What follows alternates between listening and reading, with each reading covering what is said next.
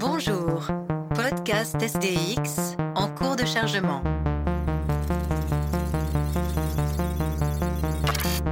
Erreur critique. Infection virale en cours. Corruption des données.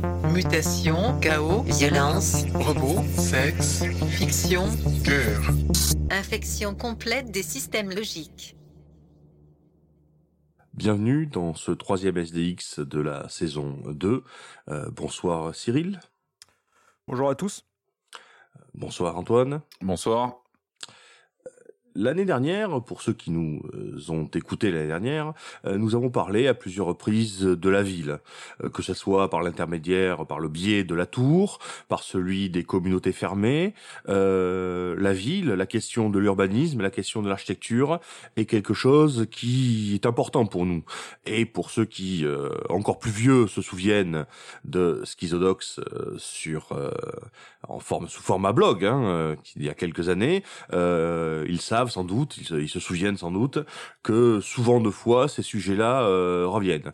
Eh bien, euh, nous euh, y retournons aujourd'hui, nous revenons à la ville, mais d'une façon bien particulière, qui est celle, si l'on pardonne ce, cette formulation qui est un petit peu deleuzienne, euh, avec son aspect humoristique, hein, au devenir vie, au devenir ruine, pardon, le devenir ruine des villes. Euh, la ville, en effet, nous pensons, est peut-être vouée euh, à la ruine, non pas euh, d'un point de vue euh, téléologique, hein, mais tout simplement parce que il y a euh, un désir, une aspiration, une recherche esthétique euh, qui est euh, tournée vers là. Euh, cela se voit avec l'urbex, cela se voit avec toutes ces choses-là. Alors, la ruine, les villes en ruine, que cela vous évoque-t-il, messieurs? Ouais. Alors moi je dirais qu'il y a un biais, c'est que on a tous un, un passé. euh, alors certains ont un passé d'historien, d'autres euh, vivent encore de l'histoire.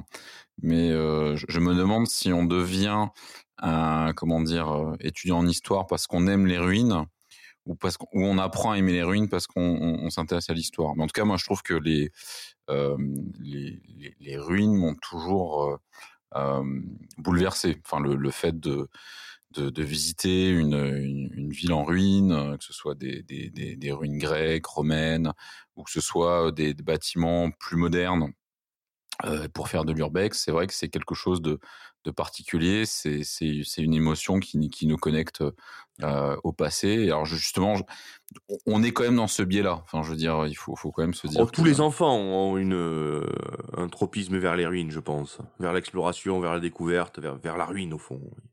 Ah, c'est pas certain, parce que enfin, euh, les, les gamins qui grandissent dans des villes euh, à peu près proprettes euh, ou, ou bien construites, ou des gamins qui vivent dans des lotissements, euh, je suis pas certain qu'ils aient cet attrait. euh, parce que déjà, ils, ils, ils le savent pas. Moi, moi, par exemple, j'ai grandi dans une petite ville de province qui était complètement en ruine, euh, ruine industrielle, ruine, euh, ruine sociale, etc. Donc oui, en l'occurrence, moi aussi, euh, j'ai toujours été attiré par ça. Alors, est-ce que c'est ça qui m'a amené à l'histoire? Je sais pas. Euh, je sais, je sais pas parce que c'est. En plus, je pense qu'il y a quand même une certaine différence entre les, les ruines historiques et les ruines euh, présentes. Euh, vous voyez où je veux en venir? Euh, Mmh. Visiter Pompéi, c'est pas la même chose que ou Herculanum, c'est pas la même chose que visiter, enfin visiter une usine abandonnée. C'est pas tout à fait la même chose. Euh, y, il y a une petite différence quand même. D'ailleurs, une, une question toute bête. Est-ce que ce sont des ruines à Pompéi ou Herculanum Au sens propre du terme. Il n'y a jamais eu de, de, de, de, mise en ruine. Ce sont des villes écrasées, ce sont des villes détruites, Mhm. mais aussi des villes préservées. Ce sont des villes, en quelque sorte, qui ont été euh, arrêtées dans le temps, mais qui n'ont qui n'ont jamais eu euh, cette lente, euh, ce lent devenir ruine que que les villes euh, en plein ciel ont connu avec l'usure du temps, euh, euh, etc. Il y a quelque chose justement dans euh, dans les deux villes que tu as mentionnées euh, qui moi m'évoque pas la ruine quelque part. Hein. Ah, euh, en, plus, si tu vas à Herculanum, la ville autour d'Herculanum est beaucoup plus en ruine qu'Herculanum elle-même. c'est, enfin voilà, c'est euh, l'Italie du Sud, c'est, c'est pas, c'est la banlieue de Naples, euh, c'est plein de, de bâtiments décrépits, c'est des villes, à la- c'est des, des rues à l'abandon, toutes ces choses-là, les chiens errants. Donc là, autour, en plus, il y a comme une, espèce de disneyisation de tout ce patrimoine. Donc c'est très bien entretenu. Alors oui, c'est des, c'est des ruines, mais c'est des belles ruines. Mmh. Oui, cela dit, tu as, des villes en ruine qui n'ont pas été conservées comme Pompéi ou Herculanum. donc forcément, c'est un petit peu plus artificiel parce qu'il a fallu parfois remonter des murs. tu prends par exemple le l'acropole hein, qui, était, qui a été remontée, qui, a, quasiment entièrement, enfin c'était un, grand chantier Enfin, ah, ça a sauté, il faut dire. oui, je te rappelle que l'acropole, c'est pas une ruine. Hein. L'acropole, c'est une catastrophe. Enfin, c'est une explosion. Oui, euh, oui, aussi. c'est aussi un mauvais exemple. C'est vraiment parce que là, on est en train de tourner autour des ruines historiques. Et euh, on n'a pas tant d'exemples que ça euh, véritablement de ruines historiques. Euh, même euh, en Amérique du Sud, où, tous les temples précolombiens, toutes ces choses-là, c'est aussi des ruines qui sont mises en valeur, qui sont exploitées, qui sont aussi reconstruites pour le, tourisme. Donc on est là aussi, on est sur autre chose. En fin de compte, on a presque plus de ruines à Détroit qu'à Pompéi. Oui. Oui, parce que euh, tu parlais de Pompéi et Herculanum qui ont été euh, préservés par, euh, par l'explosion d'un volcan, enfin par le. Par les scories, oui. Oui, les scories, parce que c'était pas la lave qu'ils ont recouverte, effectivement. Oui, donc le temps s'est arrêté, il n'y a pas eu. Il n'y a pas eu la ruine, parce que quand on parle de ruine, au sens ruiné, hein, le mot ruiné, il y a une dimension de temps qui s'écoule. Or là, justement, entre le moment où c'est recouvert par ça et le moment où on commence à déterrer au XVIIIe siècle, eh ben ça ne bouge pas, ça ne bouge pas. je voulais dire les Aztèques et les, ruines aztèques et mayas, c'est un petit peu le même principe, mais avec la végétation. C'est-à-dire que la, la, la, jungle a recouvert véritablement les ruines et les a préservées également euh, de, ben, de l'usure du temps euh, dont tu parlais, euh, d'une certaine manière. C'était. Oui, puis c'est aussi quelque chose de brutal, notamment pour les Aztèques, où effectivement en quelques années tout s'est arrêté, quoi. Mmh donc là aussi, euh, non, mais quand je pense aux ruines historiques, je pense beaucoup plus euh, aux villes de l'Antiquité, euh, plutôt au Maghreb ou au Proche-Orient, où l'effort archéologique n'a été que plus tardif et où les conditions géographiques rendent l'exploitation de ces ruines évidemment plus difficile. Hein. Il y a une ville évidemment emblématique pour ce pour cela, c'est Palmyre. Hein, euh, et qui est d'autant plus importante, quel est le lieu euh, dans lequel euh, Volney, dont nous parlerons un peu plus tard, hein, un, auteur de, de, de, la toute fin du XVIIIe siècle, place sa méditation sur les ruines. C'est à partir de, de, de Palmyre. Hein.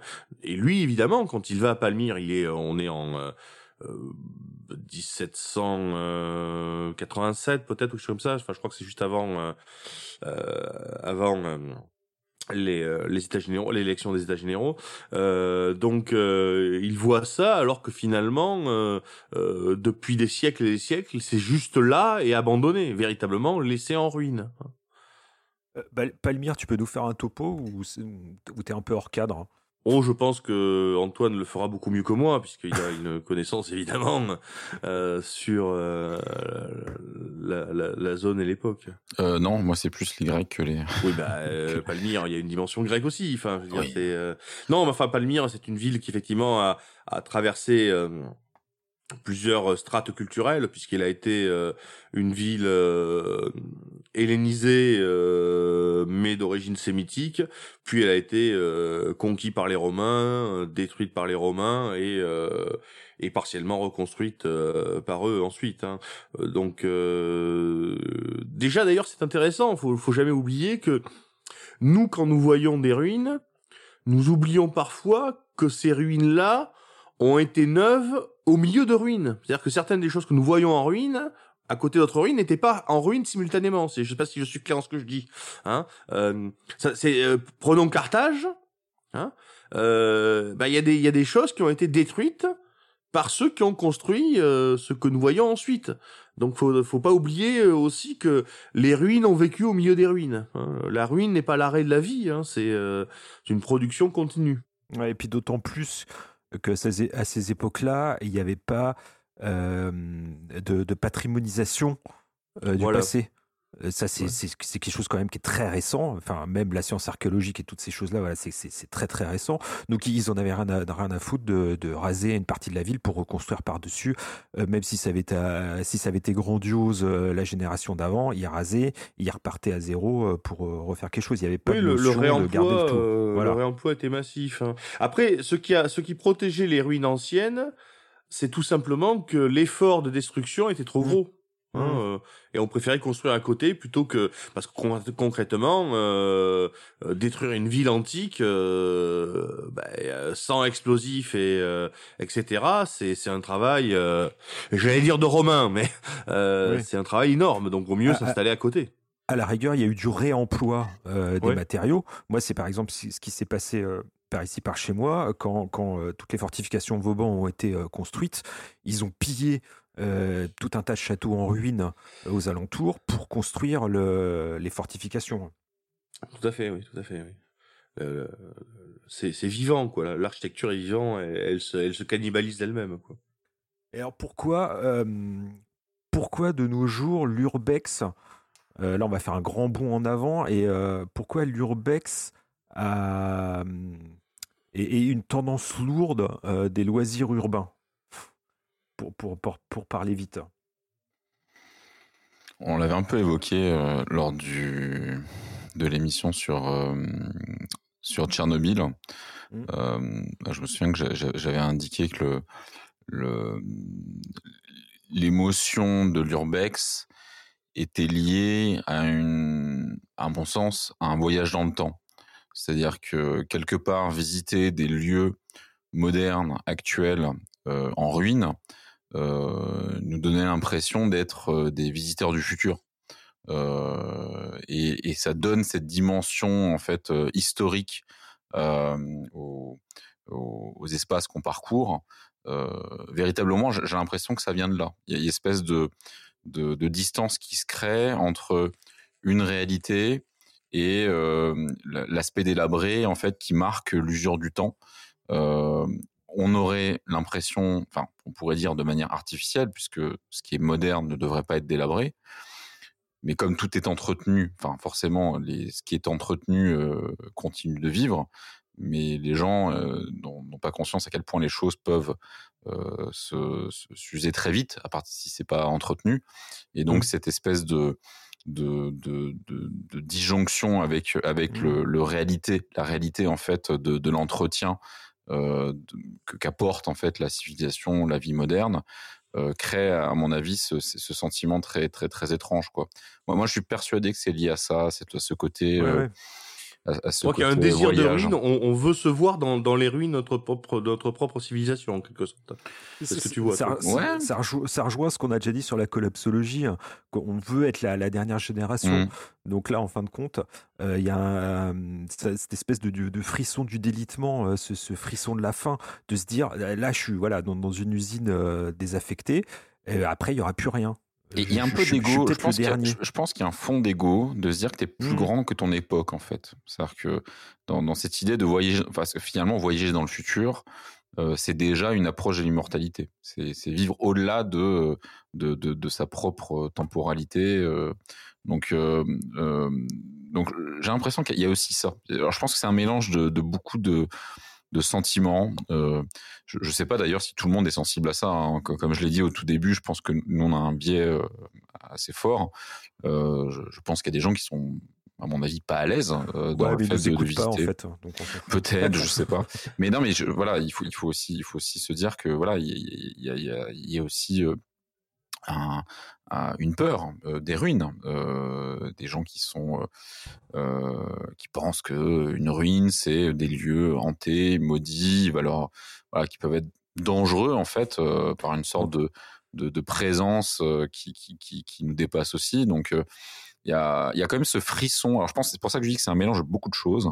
Mm. Et, et cette, ce petit fond aussi euh, de peur, il, il- est stimulant. Je pense qu'il apporte aussi euh, euh, cet attrait, forcément, Oui. répulsion, attrait, ça fonctionne bien. Quoi. il y a un côté exploration. Euh, voilà, l'homme a toujours voulu explorer tout un tas de choses. Et puis, faut, faut Un faut côté donjon. déconner. Ouais, un côté donjon, un côté exploration, oui, dungeon crawling. Et puis, il y a, il y a un petit côté aussi, il y a même peut-être un autre côté qui est, il n'y a plus de terrain incognita. Euh, quasiment tout a été exploré sur Terre. Donc là, on se retrouve face à des zones, euh, ces zones en ruine, qui sont en fin de compte juste à côté de chez nous et qui ont Mmh. été désertées, désertées par l'humanité euh, à un moment ou à un autre. Et donc, euh, c'est très intéressant de se retrouver dans la, la position de l'explorateur, euh, comme je viens de le dire, voilà, dans cette, dans cette terra incognita, dans cette zone en ruine, cette zone abandonnée, euh, dont on pense qu'on va euh, découvrir quelque chose, alors que la plupart du temps, c'est... Déjà, il y a toujours un punk qui est passé, qui a fait un graphe pourri avant, euh, qui a laissé des canettes de bière. Donc Ouais. voilà, Ah, c'est, pas, euh, pas toujours, c'est- hein, mais. c'est euh, un peu compliqué. Non, mais euh, l'urbex maintenant, enfin, je sais pas, ça doit être dans les tendances sur YouTube. euh, Oui, oui, c'est une grosse tendance de, YouTube. c'est- démentiel, quoi. Mais euh, il y, a, il y a aussi un, un autre aspect auquel je pense là, euh, qui est lié à la violation euh, du droit de propriété. C'est-à-dire que visiter euh, une ruine, alors ça s'applique plus, plus à l'urbex véritablement qu'à la ruine euh, antique, euh, Palmyre ou, ou Pompéi.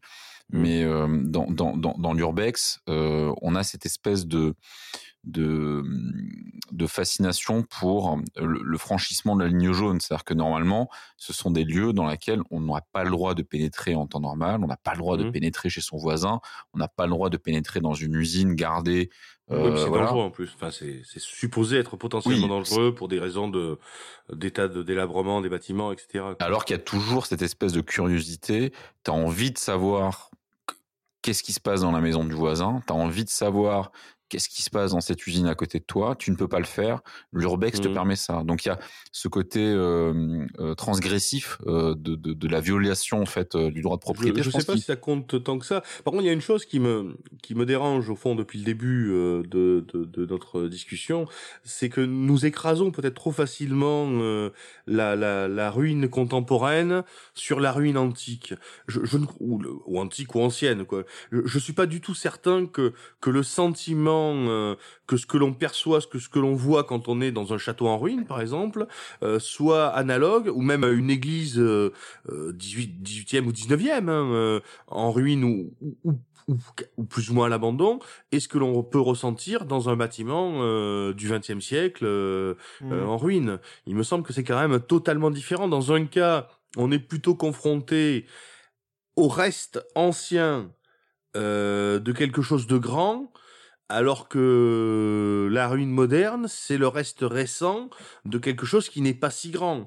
Par ailleurs, si nous pouvons visiter une église délabrée euh, qui a cinq siècles, qui a dix siècles, euh, matériellement, par rapport aux matériaux utilisés, aux techniques de construction, l'usine que l'on que l'on visite, qui est abandonnée depuis 20 ans, euh, dans 50 ans, elle est plus là. Hein.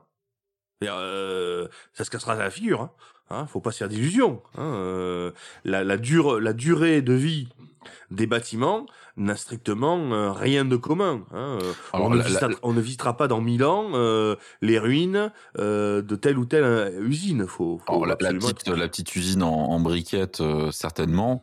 Par Oui, contre, oui, parce que là- le- oui, oui. les murs de béton, les lourds murs de béton, il y a, il y a des monuments qui, qui vont bien résister au temps.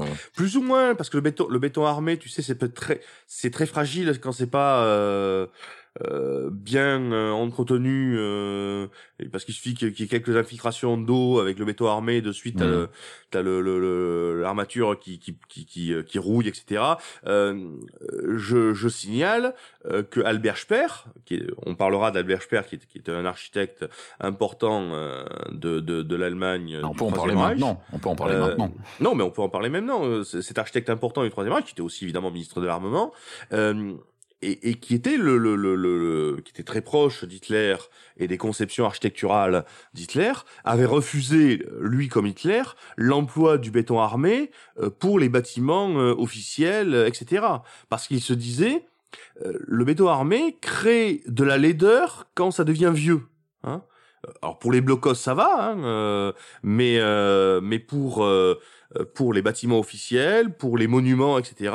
Ce qu'ils voulaient, c'était de la pierre, comme les Romains, hein, et, euh, et donc créer des bâtiments qui effectivement, euh, dans cinq siècles ou dans dix siècles, Dans pourrait être, ou dans Milan, oui, pourrait être confondu quasiment par quelqu'un un petit peu ignorant avec un bâtiment romain ou un bâtiment grec. Hein Euh, si ce n'est qu'il y en a qui seraient un petit peu plus récents. Et encore, euh, je suis pas persuadé qu'on puisse vraiment faire la différence entre un bâtiment euh, euh, de, de, de, de Milan ou de Milan euh, s'il est correctement, enfin s'il est fait avec euh, de la pierre. C'est pas certain qu'à qu'à l'œil, euh, comment dire, que, que, que simplement euh, l'œil du euh, du béotien puisse différencier euh, euh, ça aussi facilement. Donc, euh, donc ça c'était important, quoi, ce refus de, de- du béton armé, parce que justement, les ruines modernes ne sont pas des ruines qui dureront. Quelque part dans l'urbex, j'ai remarqué ça. Il y a des gens qui, qui disent il faut rapidement visiter ça. Alors avant que ça détruise, bon ça on peut comprendre, mais avant finalement que ça soit que ça soit plus utilisable parce que ça va se casser la figure et que ça et que ça deviendra trop dangereux, puis ou ça deviendra pas intéressant. Si le toit se casse la figure, bon qu'est-ce que tu veux faire? Tu vas pas aller ramper. euh, Donc euh, il y a presque une maisons. urgence. Par- Pardon? Ouais, c'est le cas des maisons. Enfin, dans l'urbex, Ouais. euh, souvent les Ouais. maisons avec les planchers de bois, etc., ça se désagrège euh, assez vite.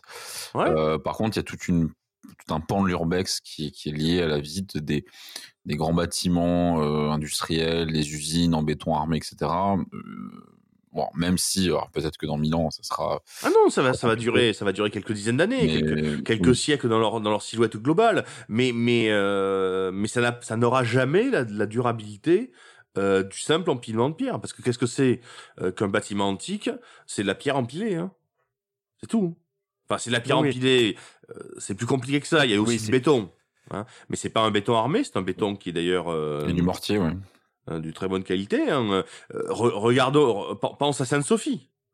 Sainte-Sophie, euh, à Constantinople, euh, avec cette voûte absolument gigantesque, euh, elle est en, en béton, enfin en mortier et en euh, et en briques. Hein. Euh, il y a des problèmes mais- de structure à Sainte-Sophie. euh, Ils ont dû plusieurs fois euh, bien sûr, bien euh, sûr. remettre des murs pour faire contrepoids, etc. Oui, je sais bien. Le, le- ben, déjà, euh, la Sainte-Sophie que nous voyons, ben, c'est la seconde, hein, puisque Oui. Justinien, quand il a construit Sainte-Sophie sur le site de la Sainte-Sophie de Constantin, mais enfin c'est pas important, ben, la première qu'il a construit, ben, la voûte s'est écroulée, il en a reconstruit une.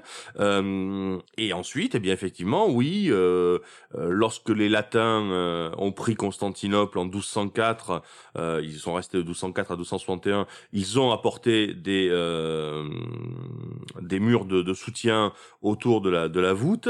Et les Turcs, euh, les Ottomans, en 1453, lorsqu'ils prennent la ville à leur tour, euh, ben, eux aussi rajoutent encore une couche de murs pour tenir la chose. Et depuis cinq siècles, euh, les, les Ottomans puis les Turcs euh, n'ont qu'une peur, c'est que ça se casse la figure euh, au beau milieu de la ville, quoi. Ce qui aurait des répercussions artistiques, culturelles énormes, et qui en plus poserait la question de savoir qu'est-ce qu'on fait à la place. Hein Est-ce qu'on la reconstruit à l'identique, ce qui serait un budget euh, fou, fou, vraiment fou, hein euh, ou alors est-ce qu'on construit quelque chose d'autre? Mais évidemment, ça poserait des problèmes culturels. euh, Tu, tu veux dire un peu, euh, un peu comme immense. si une immense cathédrale au milieu d'une capitale européenne avait brûlé et qu'on savait pas trop quoi en faire euh, maintenant. Oui, alors ruine, attention, euh, euh, Notre-Dame n'a pas, enfin je veux dire, ne- Non, non. Si, si la voûte de Sainte-Sophie tombe, tombe, ça sera pire que que Notre-Dame. Hein. Euh, Notre-Dame, Oui, oui. c'est après, c'est que la la toiture qui a brûlé. euh, C'est euh, voilà. Notre-Dame n'a pas la position politique de Sainte-Sophie. Voilà, disons que mm, c'est moins un enjeu, quoi. Il n'y a pas des gens qui pour dire qu'il faudrait reconstruire une mosquée, il n'y a pas des gens pour dire qu'il faudrait reconstruire une église, il n'y a pas des gens pour dire qu'il faudrait construire un musée.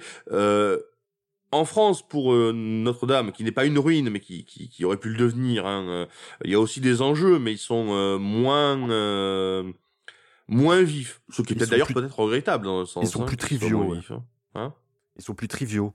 oui, oui, oui. Puis il y a- moins de patrimoine. voilà, oui, oui, c'est moins, euh, c'est moins, ouais, moins chaud, quoi. Mais, euh, mais je reviens à mon idée. Je crois qu'il y a euh, une, une immense différence entre les ruines. euh, alors, le problème, c'est que les ruines récentes, par définition, sont récentes. Je veux dire par là que euh, nous avons aux ruines un double rapport, un rapport qui est subjectif, qui est relatif. Hein. Ben, la ruine récente, ben, elle est proche de nous, la ruine loin- lointaine est loin de nous. Mais à côté de ça, il faut penser que la ruine lointaine, hein, de par sa nature même, elle est différente de la nature de la de la ruine euh, récente. Hein, hein. Euh, parce qu'encore une fois, dans mille ans, nos ruines ne seront plus là. Voilà. Nos ruines ne seront plus là. hein. Alors que euh, l'église ordinaire euh, construite euh, au XIe siècle, si on ne l'a pas détruite, a priori, elle est toujours là. Vous voyez la différence? Oui, et puis il y, a- il y a une sorte d'anomalie dans la nuit, la ruine moderne, c'est que euh, du fait de, de l'expansion démographique euh, immense euh, depuis depuis un siècle, Mmh. les- en fait, les ruines ne devraient même pas exister. Euh, Peut-être à part au Japon, qui, qui est un pays qui est en contraction euh, démographique. Euh, ça, ça reste des exceptions, des anormalités. Oui et non, parce qu'il y a aussi, il y a, il y a pas seulement une progression démographique, il y a aussi un, un changement de répartition. Oui, mais Il y a une France vide. mais il y a y de l'urbex, mais il y a de l'urbex dans, dans des zones dans des zones euh, pavillonnaires, il y a de l'urbex dans des zones industrielles qui peuvent être encore utilisées en partie. Euh, c'est sou- souvent l'urbex. Alors, on va dire en France hein, ou en Europe, c'est pas des zones entières qui sont euh, complètement à l'abandon. Ça va être Alors, une si. usine, une maison. Non, Ah, non, là- côté. là- là- je suis pas tout à fait d'accord. Non, non, là hein. tu te gourres, là tu te gourres. Il y a des, des immenses zones pavillonnaires, des, des, des projets pharaoniques euh, immobiliers, de lotissement, de malls, de, de- d'infrastructures même, qui ont complètement été abandonnés, que ce soit en Espagne, que ce soit en Irlande. Euh, il suffit de faire, euh, tu, voilà, tu fais quelques recherches, tu, tu vas Mhm. trouver ça assez, assez aisément. Même des, des villes balnéaires entières ou des, on, on, a- on avait vu ça là dernièrement, des stations de Mhm. ski à l'abandon. Euh, mais Oui, là, mais pour la France, il y a, il y a pour la France, il y a, il y a tout le centre de la France. le- Ouais, ouais. le- le- Alors le- attends, là, c'est différent parce que euh, là, le centre de la France, c'est oui un problème démographique là, mais moi, Ouais. ce, dont, ce dont je parle, c'est plus un problème économique. C'est des ouais. bulles, c'est des bulles immobilières, des bulles spéculatives. Euh, par Mhm. exemple, pour l'Espagne, euh, ça a été, euh, ça a été clairement le cas. Il y a eu une grosse bulle. Alors, on est, c'était il y a quasiment 10 ans hein, maintenant. C'est euh, à peu près concomitant à la, à la crise des, crise des subprimes américaines, la, la- la grosse bulle spéculative européenne. Euh, en Espagne, tu as, des, t'as des villes gigantesques à, à l'abandon. hein. C'est des phénomènes que tu retrouves maintenant en Chine. Euh, parce que le, euh, voilà, l'économie elle tourne euh, à plein régime, mais en créant des Birmanie aussi, me semble. Où ça? Birmanie aussi, non? Je Oui, crois qu'il y a eu Birma- le enfin, problème. euh, Un peu, un peu des créations. de- Enfin, je crois que c'est plutôt une création de capital. euh, Je sais plus comment ça s'est passé d'ailleurs. Tiens, faudrait vérifier, mais je crois qu'il y a eu des, des projets aussi de, de, de des, des projets à la comment dire un petit peu à la brésilienne, mais qui n'ont pas Mhm. qui n'ont pas abouti quoi. Je sais plus si c'est en Birmanie ou pas d'ailleurs. Et, et là, tu te retrouves euh, littéralement avec des, des, des ruines immédiates, des ruines, pardon, immédiates. C'est-à-dire Oui, les- mais est-ce que c'est des ruines choses dans la mesure où ça n'a même pas été habité quoi. Enfin, je veux dire, c'est c'est- Ah, alors ça, ça c'est- c'est une bonne question. Voilà, c'est Ben oui. c'est- c'est- qu'est-ce qu'une ruine alors dans ces cas-là? Euh, Est-ce que c'est euh, habité? Non, Euh, ruine c'est euh, un endroit abandonné, mis en Ben, ruine. je sais pas. Je sais Ah pas. non, mais c'est Euh, euh, c'est c'est intéressant. Parce Tu que sais, de, de fait, euh, il n'y a pas d'histoire. Il n'y a pas d'histoire dans un bâtiment qui n'a jamais été habité. Je, je voudrais revenir un petit peu au mot ruine. hein. Dans l'encyclopédie, euh, donc euh, au XVIIIe siècle, euh, la définition de ruine ne s'applique qu'aux monuments publics. Euh, le palais du prince, l'aqueduc, le château, la villa romaine, enfin la, la, la, la, la villa, la, gigantesque villa, hein, la villa impériale, etc. hein, euh, celle de celle de d'Adrien par exemple, etc. Euh, voilà, ça c'est de la ruine. Hein. Mais une maison privée n'est pas une ruine. Hein. Même abandonnée, même même en ruine, nous dirions-nous aujourd'hui, hein, n'est pas une ruine. Hein. Il faut attendre le 19e siècle pour que l'on commence à voir ce concept de ruine s'étendre à d'autres euh, objets. hein. Et euh, ici, je voudrais euh, en venir à un auteur qui est intéressant, euh, qui s'appelle Riegel, hein, R-I-E-G-L. C'est un auteur allemand, comme son nom le laisse deviner, hein, né à Linz, hein, la, enfin bon, peu importe, qui a écrit un livre en 1903 dans lequel il essaie de définir ce qu'est un monument. Et donc ce qui peut tomber en ruine. Et il va définir cela en trois termes. Il va dire, On a deux types de monuments jusqu'au 19e siècle. On a ce qu'on appelle le monument historique, qui n'est... euh, attention, hein, c'est le terme qu'il emploie, mais ça ne correspond absolument pas à ce que nous appellerons un monument historique. Ce qu'il appelle le monument historique, c'est le monument qui a été construit pour faire histoire. Par exemple, un arc de triomphe. Quand un soldat romain, quand les, quand les, euh, quand les, euh, les empereurs romains, pardon, ou quand, euh, ou quand Napoléon fait construire un arc de triomphe, c'est pour faire histoire, pour marquer l'histoire. Donc ça, c'est un monument. Deuxième catégorie de monuments, les bâtiments qui ont une dimension artistique. Par exemple, à la Renaissance, telle ou telle euh, famille puissante se construit une immense villa avec des œuvres d'art, etc., une architecture magnifique, un très beau jardin, etc. C'est un monument. C'est ça pour lui les monuments. Mais au 19e siècle, il apparaît un nouveau type de monument qui est le monument par l'ancienneté. C'est-à-dire que devient monument tout bâtiment qui est suffisamment ancien pour être en ruine et suffisamment vaste pour faire ruine. hein. Mais il explique bien que c'est nouveau, ça. hein. Et donc, dans ce système-là, oui, effectivement, avec la notion de modernité, on peut inclure la tour, par exemple, hein, voire même la zone pavillonnaire, comme ruine, mais ce n'est que finalement que depuis le 19e siècle, ou quasiment depuis le 20e siècle. Pour Volney, par exemple, je reviens à mon Volney, euh, Volney est encore dans le monde où ne, ne, ne fait ruine que, que le temple grec, ne fait ruine que le château, ne fait ruine que la, le, palais euh, euh, califal, puisqu'il a beaucoup été euh, en Orient, ne fait ruine que, que, la pyramide. Hein Euh, la maison bourgeoise en ruine ne fait pas ruine. Hein C'est pas une ruine.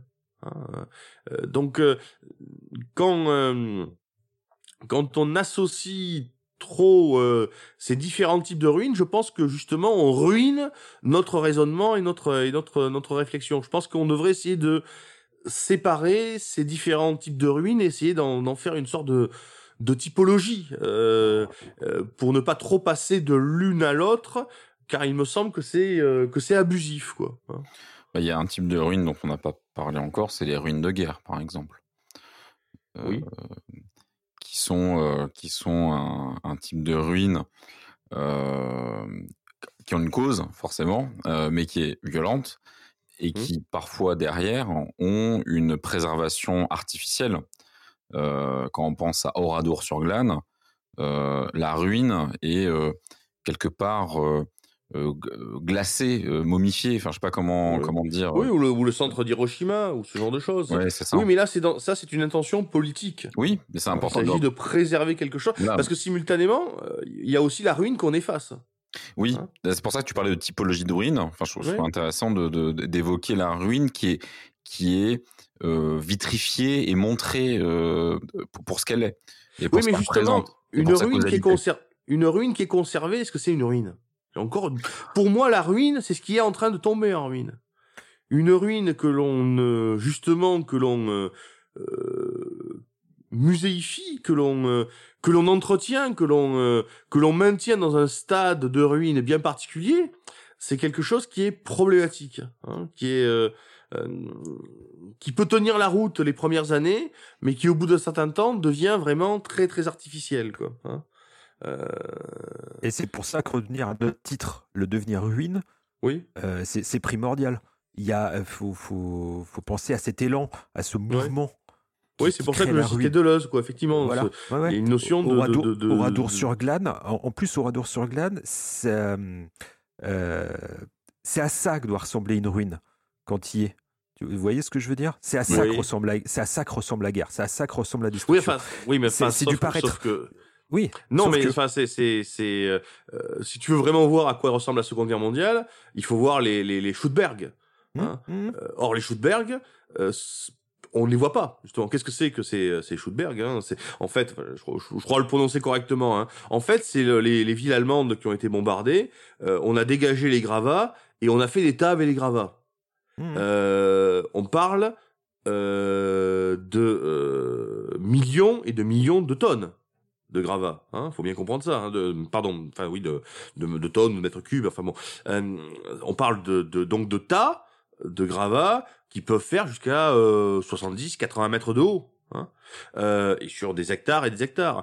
Or justement, ces gigantesques, donc on a modifié le relief, hein. ces gigantesques tas de gravats, eh bien on les a recouverts de terre, on a planté des arbres et ils sont devenus complètement invisibles. C'est-à-dire que vous avez l'équivalent de villes de centaines de milliers d'habitants qui sont là, euh, noyés dans le paysage et totalement invisibilisés. Hein. Euh, là aussi, c'est une, une forme euh, très paradoxale de ruine, hein, la ruine niée. Hein. Euh, la ruine que, dont on veut même pas assumer le- la, la nature Hmm. du gravat. C'est Oui, parce que particulier faut, ça. faut- quand même imaginer qu'un axe entre euh, les plages du débarquement et Berlin, c'était que de la Mhm. ruine. Voilà, Oui, euh, Puis les, puis les côtes françaises. Euh, euh, bon, je, je vais reparler de mon de mon petit coin. euh, Je le sentais venir. géographique. Je le sentais. Mais, mais Royan, euh, Royan a totalement été détruite par euh, des bombardements euh, parfaitement euh, imbéciles d'ailleurs, euh, mais totalement détruite. Je veux dire, euh, Royan est une Mhm. ville qui était une très belle ville, qui est, qui est devenue euh, une ville totalement moderne, avec une église d'ailleurs qui, qui sera très belle lorsqu'elle sera en ruine, puisque c'est une gigantesque église de béton très élancée, etc. Bon, euh, donc oui, il y a, y a eu ça, euh, ces destructions-là, les ports, euh, tout ça, euh, avec des villes qui s'en sont très bien échappées. Paris s'en est très bien tiré. Bordeaux s'en est très bien tiré, euh, alors qu'il y avait des programmes euh, de destruction, évidemment. Hein, donc, euh, et puis il y a des villes qui s'en sont moins bien tirées. Il y a des villes qui ont été quasiment effacées. Hein, donc, euh, mais là, on est euh, on est dans la ruine spéciale parce que parce que parce qu'il y a eu reconstruction après et puis il y a La- eu négation, quoi. la, la ruine de guerre est quand même assez éphémère. Euh, une fois que la guerre est finie et que les, les Ouais. vainqueurs sont, euh, sont établis, voilà, on reconstruit. Euh, on, on se souvient des, des images de l'Irlande pendant le conflit euh, des deux Irlandes. Hum. Euh, c'est voilà, c'est Belfast, c'était complètement ruiné. euh, Il y a des superbes vidéos Bah, d'ailleurs. s- sauf si tu veux, sauf, sauf- si tu Beyrouth. veux t'en servir politiquement, c'est ce qu'on Oui, disait. voilà, l'heure. Voilà. ouais. Parce que, euh, alors, je Mais même tente comme ça reconstruire, naïvement, re- reconstruire, c'est aussi une action politique. hein. je tente naïvement euh, une, une, une analogie un peu étrange, mais euh, euh, la, la, la frontière entre la Corée du Sud et la Corée du Nord, Ouais. euh, la fameuse, j'ai oublié le nom, c'est le 54e parallèle, c'est ça La 38e. DMZ, ouais. 38, voilà, j'étais loin. La, c'est ça, la DMZ, merci. Euh, c'est, finalement, c'est, la même chose. C'est une, c'est un état euh, glacifié euh, C'est une zone rouge. C'est une zone rouge, Mm. mais elle est utilisée politiquement. Ça a un sens. Mm. On, on veut signifier quelque chose. Donc euh, il y a, euh, on entretient euh, cet état, cet état d'abandon. euh, on veut montrer quelque chose au monde. Mm. Euh, euh, comme tu l'as dit tout à l'heure, le centre d'Hiroshima ou d'autres choses, c'est utilisé. Si c'est pas utilisé, c'est reconstruit et euh, Mhm. c'est, déblayé. Voilà. Et d'ailleurs, zone- en, en passant, en passant, la reconstruction peut être euh, parfois, hein, pas toujours bien sûr, hein, mais peut être pire que la destruction. hein. Un cas emblématique, c'est Beyrouth. hein. Euh, le Beyrouth historique, le Beyrouth, le vieux Beyrouth, euh, souffre beaucoup plus de l'argent de la reconstruction que des pilonnages d'artillerie. Et pourtant, Dieu sait qu'il tapait. Hein. Euh, de même, la Bosnie, notamment, la Croatie aussi, hein, mais surtout la Bosnie, souffre énormément de la reconstruction. Parce que les mosquées historiques, des mosquées très anciennes qui existaient en Croatie, etc., euh, c'est pas tellement les Serbes qui les ont détruits. C'est aujourd'hui qu'on les détruit pour construire des mosquées de béton très laides euh, avec de l'argent euh, qui arrive euh, des pays du Golfe et euh, l'assentiment de l'OTAN. Donc la reconstruction peut être pire que la guerre. Ça, ça peut, ça paraît très bizarre ce que je dis là, hein, mais on peut détruire plus avec l'argent de la reconstruction que avec les bombes de la destruction. Ouais, c'est un peu comme dans, dans, dans les bases de données. Quand tu écrases un fichier, c'est pire que Oui. si tu crées un historique avec des versions. Voilà, c'est un petit peu là.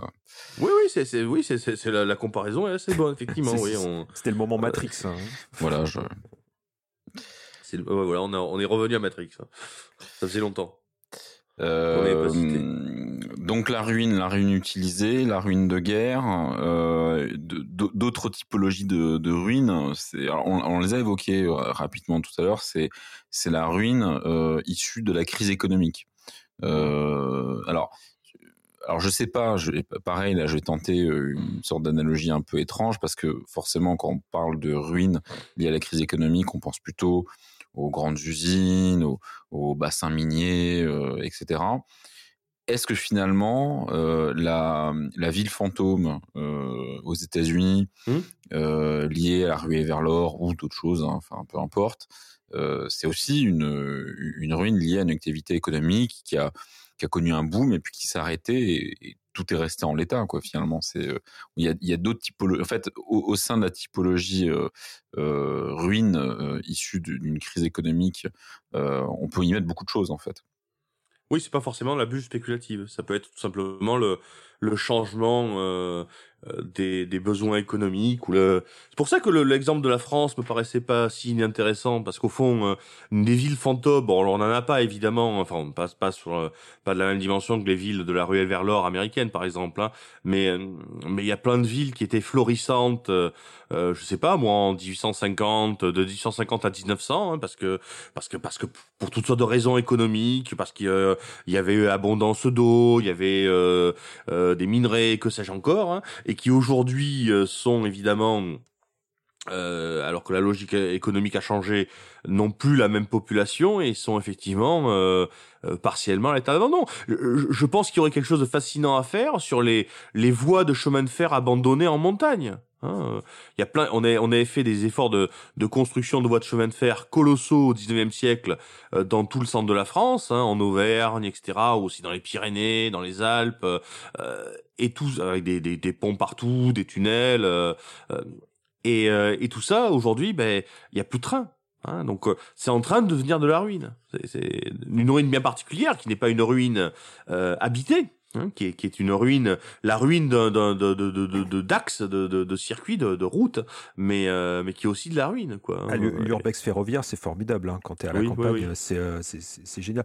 Euh, toi qui es par là-bas, t'es jamais allé à Coffron Station L'immense la, gare abandonnée euh, T'as jamais entendu parler de ça non, oui, non, mais c'est à la frontière entre la France et les Pyrénées, c'est ça C'est dans les Pyrénées, ouais. ouais, T'as une immense gare, c'est une gare Napoléon III, si je m'abuse. Mm. Euh, moi, j'y suis allé, c'est génial. Ah, tu l'as fait, ça Ah oui, je l'ai fait, ça, c'est euh, super. La ville, et, la ville et, est plus du coup, la, la, la, grande gare qu'ils avaient construite du côté de Paris, là, pour faire leur échangeur et les TGV, il n'y avait pas eu une histoire comme ça? Ça vous dit rien, euh, Ça me dit rien. Je sais qu'il y a la, fameuse ligne qui fait le tour de, de Paris, là, qui est abandonnée. Oui, oui, la petite ceinture, ouais, bon, ça on l'a tous fait quand, quand on vivait à Paris. Euh, ce, ce, ce Il y a aussi le, le, le monorail. Mais... Ah. ah, c'est dans les champs, oui. Ça, ça c'est chez moi, ça c'est dans la Beauce. Hein. Ouais. le, le, le, monorail euh, magnétique. Hein. Mmh. Alors c'est un une très belle ruine aussi. Hein. C'est un truc d'essai. Alors ça, ça c'est une ruine formidable. C'est qu'en fait, c'est en béton euh, tellement euh, renforcé que c'est indestructible quasiment. Oui, parce qu'ils sont, ils, ils, passaient dessus à plus de 400 km/h. Voilà, c'est ça, c'est ça. Avant que le TGV. Oui, donc fallait, fallait pas faire du mauvais béton, ouais. C'est. Ouais, ouais, ouais. Fallait pas rajouter du sable pour qu'il soit un petit peu, un peu moins liquide, hein, ou de l'eau pour qu'il soit un peu plus En fait, il, il, le laisse. Et il le laisse parce que c'est, ça coûterait des millions à détruire. Et c'est au milieu des champs. Et tout il n'y a rien là-bas à Beauce. oui, euh, c'est, intéressant d'ailleurs. Tiens, c'est, excuse-moi, je rebondis sur un truc parce qu'effectivement, il y a aussi des ruines qu'on voudrait bien détruire, mais qu'on fait pas parce que ça coûte trop cher encore aujourd'hui. J'évoquais ça pour le pour les époques avant. Je veux dire effectivement, oui, euh, euh, on n'allait pas détruire les, les, temples grecs ou les temples romains mmh. parce que parce que c'était compliqué tout ça. Mais on a le même problème aujourd'hui. Hein euh, on a euh, certains avec l'architecture militaire, avec les blocos, hein, mais on a des blocos qu'on ne peut pas détruire parce qu'ils sont trop énormes, trop gigantesques et qui sont en milieu urbain. Mmh. Hein Alors quand c'est un petit blocos sur la plage, ben au pire on peut le faire sauter même si c'est pas si simple que ça. Hein mais quand il y a une tour de DCA, une tour de flaque, comme dans certaines villes allemandes, c'est en fait euh, euh, ben, un blocos qui fait 40 euh, mètres de haut et qui fait euh, quasiment la même chose de, de diamètre. Quoi. Enfin, et 6 mètres d'épaisseur, ouais. Hein. Et, et, que c'est en pleine ville. Mmh. C'est en pleine ville, donc ou la base, la base, les bases sous-marines. Oui, et puis tu as, le même problème avec des usines aussi, hein, des usines polluées. Hein. Moi ici, oui, ah oui, oui, oui. l'usine de la, radio voilà, l'usine de la radio Saïta ici qui a fini d'être démantelée, euh, ça fait 30 euh, ans, peut-être même plus 40 ans qu'elle était abandonnée euh, quasiment au, aux portes de la ville, pas, pas dans la ville, mais aux portes de la ville. Alors c'était un super lieu d'urbex.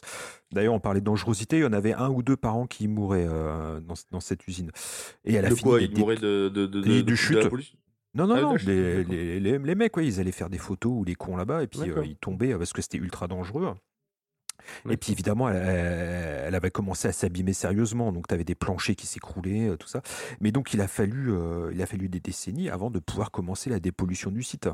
Et ça a coûté euh, des millions à la municipalité. hein. C'est à Montreuil, je crois, qu'il y, a une- qu'il y a une zone qui était une, une ancienne euh, zone industrielle avec beaucoup d'usines, Mm. euh, très polluées.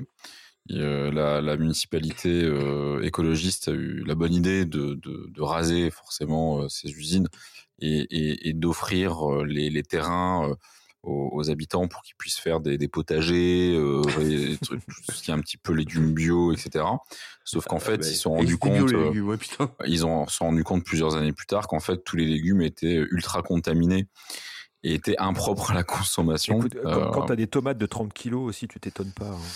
Ben, ouais, et c'est c'est un, c'est vrai problème. hein. C'est, euh, j'ai vu un doc là-dessus, euh, mais euh, donc c'est, vrai qu'il y a une zone grise entre la pollution et la ruine, c'est vrai, t'as raison. Et, et puis ça pose la question finalement, quand, quand tu disais la ruine qu'on n'arrive pas à démolir, la ruine qui est trop, alors que ce soit la ruine en, en- en- antique qui, qui, qui est fait de pierres massives tellement lourdes à déplacer que personne n'ose la toucher, ou, euh, ou l'usine en béton armé, euh, ou trop polluée, euh, bref.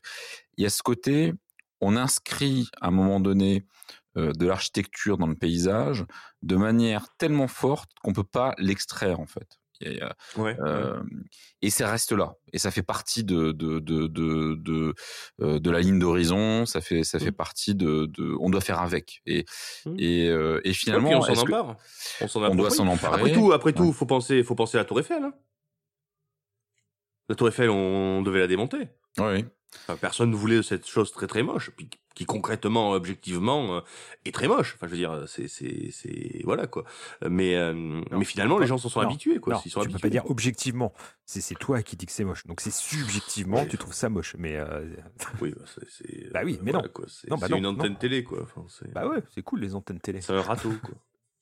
non, quand je dis très très moche, euh, oui, enfin si quand même très très. Enfin ouais.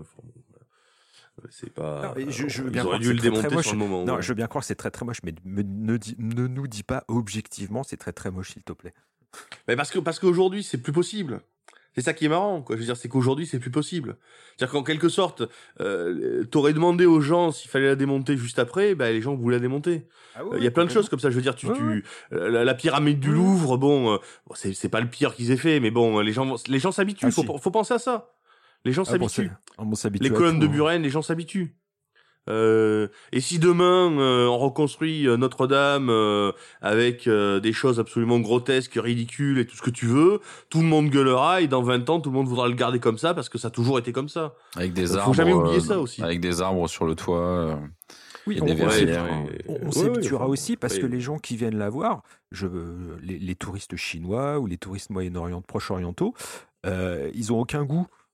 Donc ils s'en foutent. Non, ils Voilà, ont ils- aucun goût. Ils, Voilà. Il suffit qu'on leur dise que c'est comme ça, ils sont contents, quoi. C'est, c'est, c'est, euh, enfin, ils sont, aucun- ils sont aucun goût. Ils- c'est du, c'est vraiment du tourisme de masse euh, dans ce qu'il y a de plus, euh, de plus péjoratif et de plus, euh, de Mhm. plus sommaire à dire. euh, Mais, euh, mais c'est vrai, je veux dire. euh, C'est d'ailleurs pour ça, d'ailleurs, que là, il y a presque une, une solution avec le, le tourisme chinois. C'est, euh, c'est tout simplement d'aller construire une tour Eiffel en, Ch- en Chine, quoi. Enfin, d'ailleurs, les, les Chinois le font le même, quoi Oui, le fond. puisque mais voilà hein, puisque c'est c'est leur concept c'est c'est là d'ailleurs on voit aussi que le euh, lorsque Volney euh, s'intéresse à l'antiquité et tout ça euh, bah il part euh, il part euh, enfin déjà c'est intéressant pendant un an il prépare son voyage en comment en acquérir, enfin en essayant d'a- d'acquérir des des bases d'arabe etc il a passé un an euh, je sais plus quel membre de sa famille enfin bon à faire des marches de plusieurs heures par jour à s'entraîner à dormir euh, avec le froid et tout ça. Il se prépare pendant un an et il part à pied. hein, avec son fusil, hein, il prend le bateau à, Marseille et, et il va voir, il va voir pour euh, pour être en prise, hein, parce que il veut voir les ruines, mais il veut voir aussi les gens qui vivent avec ces ruines. C'est assez fascinant, ça, hein, Volney. Hein, euh, il, il vit avec les Bédouins, il vit avec euh, avec les Coptes. Hein. Il regarde longuement le, le, le, le visage du Sphinx. euh, il regarde les euh, les les euh, Égyptiens un petit peu noirs. Il se dit tiens c'est marrant, mais finalement sans doute que le Sphinx le Sphinx euh, représentait quelqu'un qui était probablement un, un petit peu au moins de race noire. Tu vois ce que je veux dire? Il, il est en prise avec les gens, il les voit. Hein euh, et euh, ce qui d'ailleurs à propos d'ailleurs de, cette affaire d'Égyptiens euh, euh, noirs, c'est ce qui fait que Volney euh, prend des positions certes anti-esclavagistes comme beaucoup, mais d'une assez grande radicalité là-dessus. Enfin bon, c'est notre problème. Mais il va vraiment voir quoi, hein. il, veut toucher, il, il veut s'asseoir au milieu des ruines, il veut les arpenter. il, il est pas un touriste euh, au sens que le tourisme est devenu quelque part. Hein. Alors bien sûr, on sait bien que ce qu'il fait, tout le monde ne peut pas le faire. Hein. Je veux dire, il y a des problèmes de moyens, d'époque et tout ce qu'on veut. Hein. Quand lui, il va se promener au milieu des, des, des, des, des pyramides, bah, euh, ils, sont, ils sont disparants hein, à le faire. Hein. Mais, euh, mais là, on est dans, un, dans, un, dans une démarche de, de gens qui veulent absolument toucher, voir, euh, être en prise, alors qu'effectivement aujourd'hui, ce, ce, tourisme auquel tu faisais allusion, euh, euh il, il, veut simplement euh, euh, cocher des cases en quelque sorte. Hein. il faut avoir une photo où l'on tient la, la, la, tour de Pise avec la main, mmh. il faut avoir une photo avec la, la tour Eiffel avec dans son dos, etc., etc., etc. Et, il, y a, il, y a, de tout. Hein. Il, y a, il, y a, aussi des gens qui sûr, restent, tout, qui bon, restent oui, longtemps. Il, y a, il y a des gens qui, qui font le tour oui, mais bon, tout simplement pour des raisons de moyens. je veux dire, euh, quel est le Chinois qui peut se, qui peut se permettre de, de, de passer euh, deux mois en France euh, euh à euh, aller dans les petites villes, à aller dans les musées, à essayer de comprendre, etc. Il y en a combien? bah, il y en a qui le font. Hein mais, mais c'est le problème du tourisme de masse. Tu prends l'exemple de, de, de, de, la majorité, mais. Ah bah oui, mais bon, le problème c'est que tu as, as, une majorité, donc c'est d'elle dont on parle. Il y a des Chinois qui restent en France, qui étudient en France, qui bon, bref. On, on fera pas discrimination contre les asiatiques, s'il vous plaît. Ouais, ouais, j'aime pas trop ce racisme ordinaire. Mais euh, non, non, mais on parlera du, du tourisme. Je pense qu'il y a des choses à, ouais, encore à, sujet, à explorer ce truc-là. Mm. Et, et, et, pour revenir à ça, du, sans extraire, mais aussi y revenir sur le tourisme de masse, en fin de compte, tu as plus de chances d'explorer de, quelque chose euh, de nouveau en termes de ruines et de ça, dans ce que tu disais, euh, cette France vide, la, la, mmh. la, France abandonnée ou la diagonale du vide, euh, si tu pars euh, grosso modo de Biarritz jusqu'à Strasbourg, tu traces un trait, c'est la diagonale du vide. T'as rien. Mmh. dans cette zone-là. Donc oui, cette, cette terra incognita de ruines, elle est plus importante là qu'en fin de compte sur les grands lieux touristiques de la, de la ruine patrimoniale. Ouais, oui, oui, parce que la ruine patrimoniale n'est plus vraiment une ruine. Quoi. Bah non, non c'est ça qui est. On, est sorti du cas du, du, devenir ruine, parce qu'en fin de compte, cette ruine, elle, va être, elle est fossilisée, elle est vitrifiée. Euh, c'est. C'est ça qui est assez étonnant dans, dans, dans, dans, cette idée de ruine. Et pour revenir aux, ruines modernes, on a, on a quand même plus de chances euh, qu'une banlieue pavillonnaire abandonnée devienne une vraie ruine dans 50 ans Mmh. qu'une ruine historique euh, avec, euh, avec, un, avec un guichet, euh, un, conservateur en mmh. chef, quelqu'un qui va l'entretenir et tout ça. Tu, bon, on a encore des, châteaux médiévaux ou des églises médiévales qui tombent vraiment en ruine. Hein. Oui, bien mais justement, elles tombent en ruine. Et quelque part, c'est de la ruine vivante. Voilà, c'est ça. de la ruine vivante. Alors voilà, ta typologie, elle est peut-être là, hein, ruine vivante et mmh. ruine morte. Oui, oui, c'est la ruine vivante, c'est-à-dire c'est la ruine qui, euh, ben, qui, qui, qui, est vivante donc qui va mourir, c'est-à-dire qui va disparaître. Hein. Parce que mmh. la ruine vivante, eh ben, euh, ben, tous les ans il y a des pierres qui tombent. Mmh. Et si et si effectivement il y a une équipe pour remettre la pierre qui est tombée ou pour remplacer la pierre qui va tomber par une pierre euh, pareille mais plus solide, euh, on n'est plus dans la ruine euh, vivante, on est dans on est mm. dans la ruine euh, comateuse, de la ruine endormie, de la ruine mais plus de la ruine vivante, la, ruine, la, ruine patrimoniale. Et ce qui est étonnant, c'est que moi, je suis beaucoup de, groupes d'urbex euh, sur Facebook, par exemple, et souvent, ils postent des photos d'endroits où ils sont allés et ils y retournent et il n'y a plus rien. Euh, genre, souvent, c'est de la merde, hein, c'est des manoirs 17, euh, 18e qui ont été rasés ou tout ça.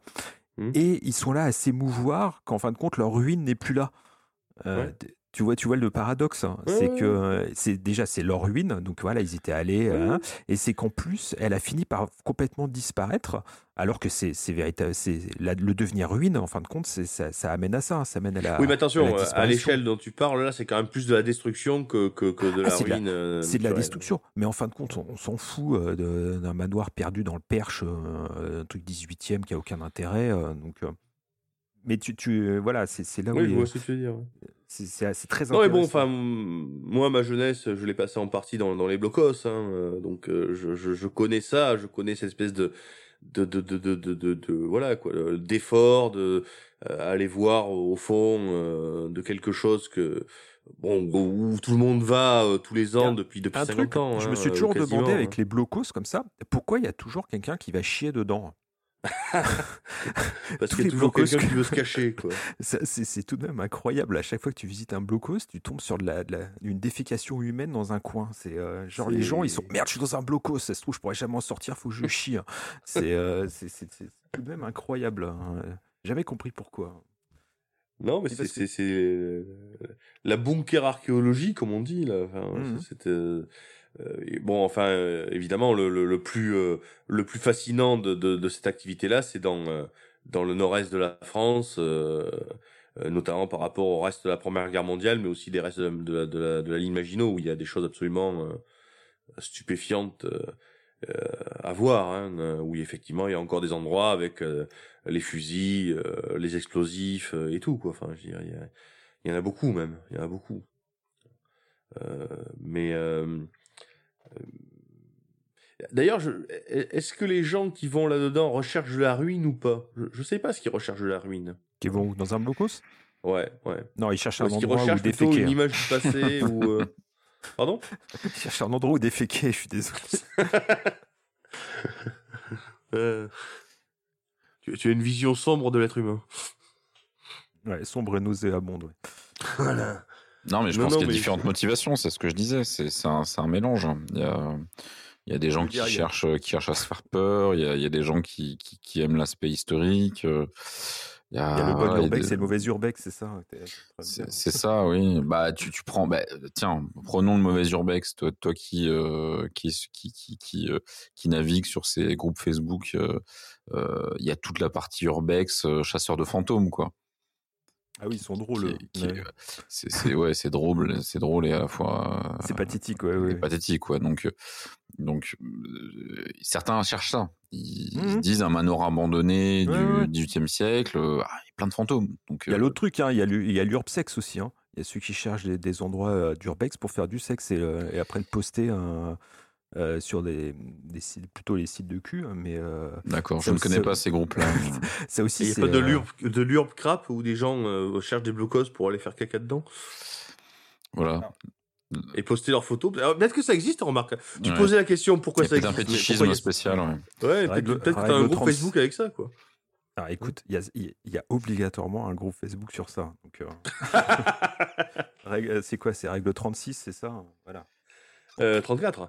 34, 34, pardon. 34. 34, ouais. C'est la règle 34. hein.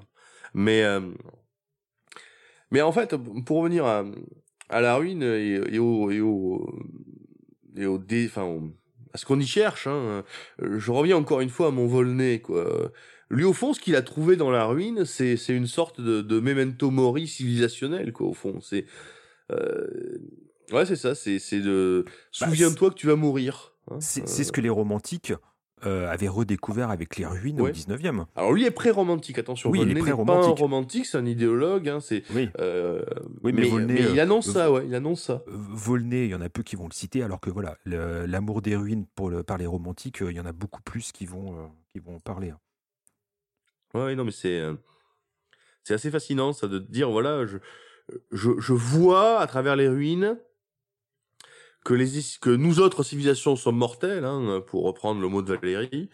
Euh, et donc, du coup, ça m'invite à une réflexion sur moi-même, quoi. Que laisserons-nous dans mille ans? Hein?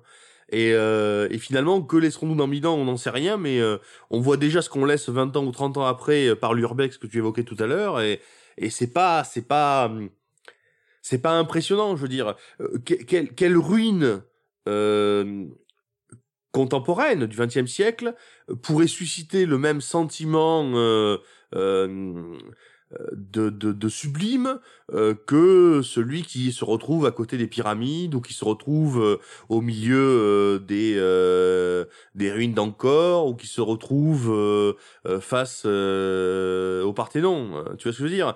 Oui, oui. qu'est-ce- Il y a rien. hein. Et c'est justement pour ça que quelqu'un comme euh, à côté euh, de, de Hitler, voulait que les ruines qu'il construise euh, laissent une trace. hein. Hitler dit quelque part, il n'y a pas de peuple qui survivent au souvenir de sa culture. Hein. Euh, et c'est ça l'idée. C'est-à-dire que ces gens-là savent très bien que les peuples naissent, vivent et meurent.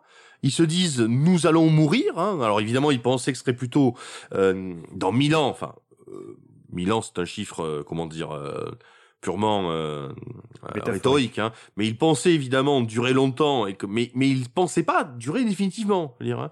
Et donc à partir de là, ils disaient mais on va un jour ou l'autre, comme toutes les civilisations, ben, nous serons mortels, hein, et un jour ou l'autre nous tomberons, mais au moins derrière nous, nous laisserons des ruines. Euh, et euh, et c'est le cas. C'est-à-dire concrètement, il y a des ruines du Troisième Reich qui sont appelées à durer, elles, et pour des siècles, vraiment, hein, euh, vraiment, vraiment. Hein.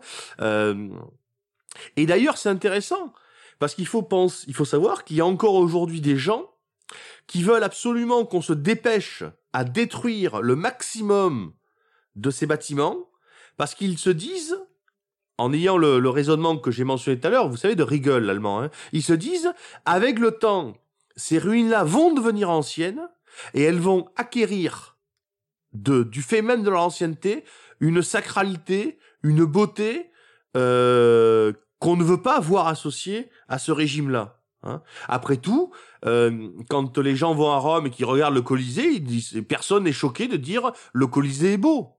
Or, qu'est-ce qui se passait dans le Colisée?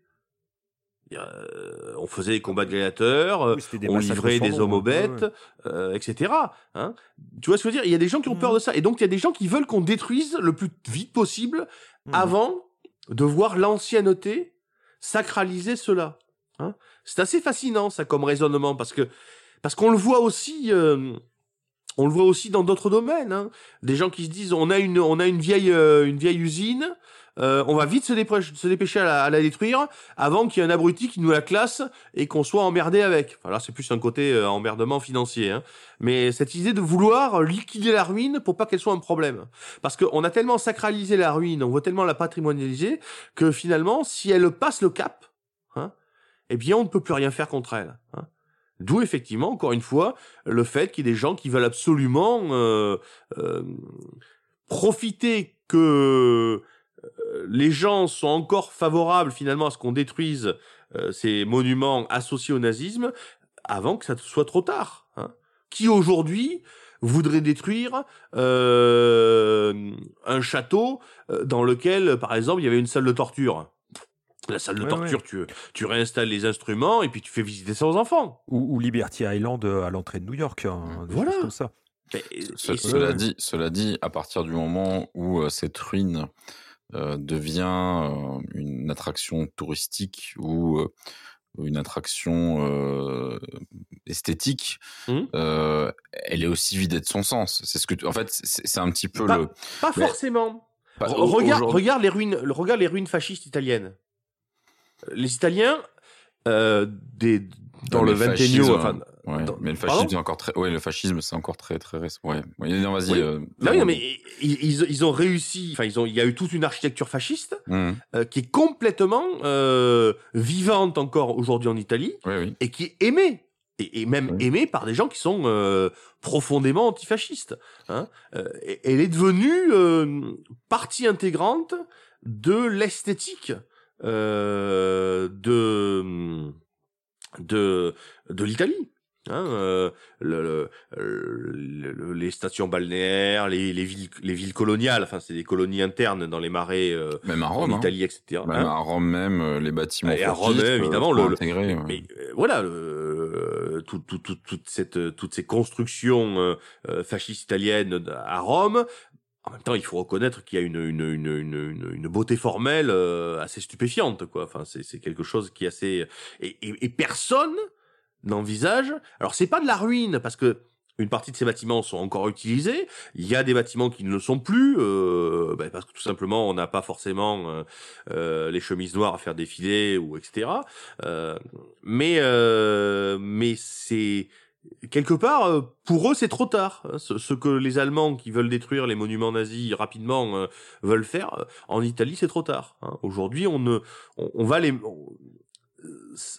on, va les amener jusqu'à ce qu'ils deviennent des ruines ces bâtiments. Je veux dire, tu vois ce que je veux dire? C'est euh, c'est trop tard. Hein. C'est le mécanisme qui fait qu'on qu'on trans, enfin, que ça devient monument par ancienneté pour euh, pour reprendre le raisonnement de Riegel euh, est accompli hein, en Italie.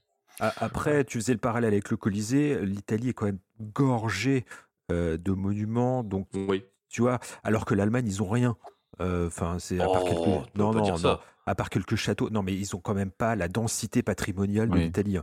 Donc, euh, Ils en ont quand même, hein, tu sais, oui, euh, ils ont pas notamment le sud de l'Allemagne, oui, tout ça. oui, euh, oui, mais ils ont pas la euh, du densité 16e, patrimoniale de, 17e siècle, de- ils ont, de ils ont l'Italie, énormément hein. de choses. Hein. Mais euh, même- oui, enfin, c'est sûr que c'est par, par rapport à Oui, l'Italie, oui. bon, euh, Voilà.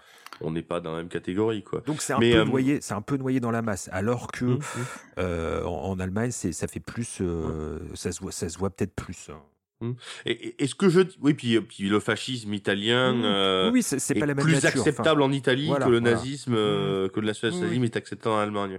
Mais, euh, mais le raisonnement qu'on vient d'avoir là avec le fascisme et le et le national-socialisme, on peut l'avoir avec euh, avec le communisme. hein. Les, les ruines du communisme sont un phénomène fascinant. Hein. Alors évidemment, on a parlé du cas euh, particulier de Pripyat, de Tchernobyl, hein, il y a Mm. déjà l'année dernière. Hein. Mais mais au-delà de ça, quoi, euh, il y a eu une architecture totalitaire, une architecture euh, Totalitaire. euh, Brutaliste, hein, euh, Ouais, qui, est, qui, est, qui est fascinante et qui, par endroits, tombe en ruine, faute de moyens, bien souvent, hein, euh, ou par inintérêt, et qui, qui crée un paysage de ruines euh, totalement nouveau, hein, euh, totalement original et euh, et qui évoque là pour le coup, oui, la, la, la ruine historique, la ruine antique, la ruine, euh, ben la, la ruine d'une civilisation, quoi. Pas seulement parce qu'au fond, euh, quand on va, quand on voit une usine en France en, en, en ruine à l'abandon, euh, on ne voit pas forcément quand même la ruine d'une civilisation. Tu vois ce que je veux dire hein. Mais quand on euh, Non, voit c'est juste, ces, c'est juste la ruine des des Trente glorieuses, quoi. voilà, ouais, voilà. hein. Alors que Alors que quand là- on voit ces oui, bâtiments oui. soviétiques, c'est c'est l'empire, c'est l'empire soviétique Ouais, qui s'est ouais, effondré. On est, on est à ce niveau-là. Et puis on est sur, euh, là, je parlais de densité géographique, on est quand même sur un continent.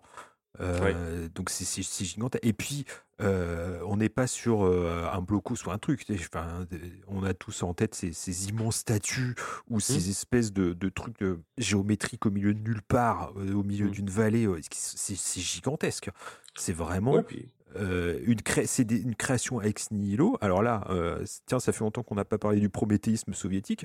euh, que, tu sais, il y, a- y une parenté entre, l'art, voilà. euh, il y a une parenté entre tous les arts, enfin tous les architectures totalitaires, hein, entre entre l'architecture nationaliste, l'architecture fasciste, l'architecture stalinienne, si on va l'appeler ainsi. Il y a une parenté, hein, il y a une parenté, il y a une parenté qui remonte au XVIIIe siècle. Hein, il y a une parenté Oui. qui remonte Oui, oui, oui. à Boulay, euh, à. Ledoux, c'est-à-dire Ouais, ouais, aux architectes de la Révolution française. En fait, c'est ça le, Complètement. le- le- la question. Hein. Complètement. centrale. ouais. Des, stru- des structuralistes, voilà, c'est les, les premiers structuralistes qui commencent à mettre tout ça en place. Et, euh, euh, mais voilà, pour en revenir aux, aux ruines. Alors, en plus, dans l'Union, dans l'ex-Union soviétique, voilà, comme tu le disais, il y a l'effondrement civilisationnel euh, qui accompagne l'effondrement architectural. La ruine, euh, là, Mhm. c'est vraiment les stigmates. Euh, les stigmates en pierre de, de, de ce qu'a été euh, de ce qu'a été l'URSS et en plus tu as quand même une nostalgie hein, euh, des gens de la génération précédente qui vivent encore dedans. Hmm. Donc eux, voilà, ça, ça les conforte de voir encore ces choses-là pas dans leur paysage. Mhm, mhm. Oui, ils appartiennent à ce monde en ruine. Oui, c'est ça. Ils appartiennent, eux, eux, voilà, ils appartiennent à ce monde en ruine. Ils l'ont connu et ils ont connu la fin et ils, ils voient l'après. hein. Mhm. Ils pourrissent, ils pourrissent en même temps que, que cette architecture, quoi. Et ils ne Ouais. se reconnaissent pas forcément dans la, dans la génération qui vient. Et bizarrement, il y a quand même dans la génération qui vient euh, une fascination pour ce, pour ce, pour ces ruines-là, quoi, pour ce, c'est, euh, parce que on, on a beau le tourner comme on veut, quoi. euh, Peu importe l'idéologie, quoi. Peu importe savoir si euh, ce que pensaient les empereurs romains, ce que croyaient les Égyptiens, euh, ce qu'était la théorie nationale-socialiste, ce qu'était le fascisme, ce qu'était le stalinisme. Quand t'es face à des bâtiments de ce type-là, bah t'es quelque part, t'es t'es t'es fasciné, hein. T'es omnubilé, t'es t'es t'es dans un état qui n'est euh, que tu ne ressens pas lorsque tu es euh, face euh, à un bâtiment euh, dessiné par un artiste, ouais, par un architecte contemporain dans une grande capitale occidentale, quoi. Hein, vous avez, vous savez, vous avez un débat autour de de l'Institut du monde arabe, hein, qui est pas le bâtiment le plus laid que que Nouvelle ait produit, même si c'est quand même assez, enfin bon, peu importe. Et, pourtant, il mais, a produit de la laideur au kilomètre. Hein. Oui, oui, mais mais bon ces bâtiments-là n'ont pas un effet comme ça sur l'être humain. Hein. Il y a de l'architecture, l'architecture a un effet sur l'être humain. Quoi, hein.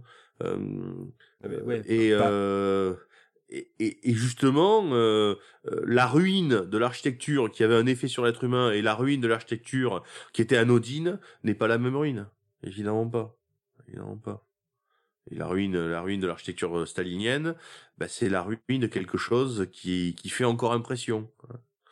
Alors que bon, euh, la ruine d'une usine, qu'est-ce que je, te dise? C'est pas, c'est pas la même chose. Ça dépend de quelle usine. Il y a des, des très belles usines en ruine. Oui, euh, mais bon, t'as pas, t'as pas, t'as pas la, la, bah, profondeur. À, côté de ça, c'est ce que je te disais tout à l'heure. On mettait justement, puisqu'on était là la, ruine d'un manoir 18e, ça a peu de rapport avec la ruine d'un château médiéval. Voilà. C'est mmh. pareil, tu vois, c'est le même rapport euh, Qui, se fait, qui se fait aussi. Il y a, peut-être aussi un rapport de grandeur.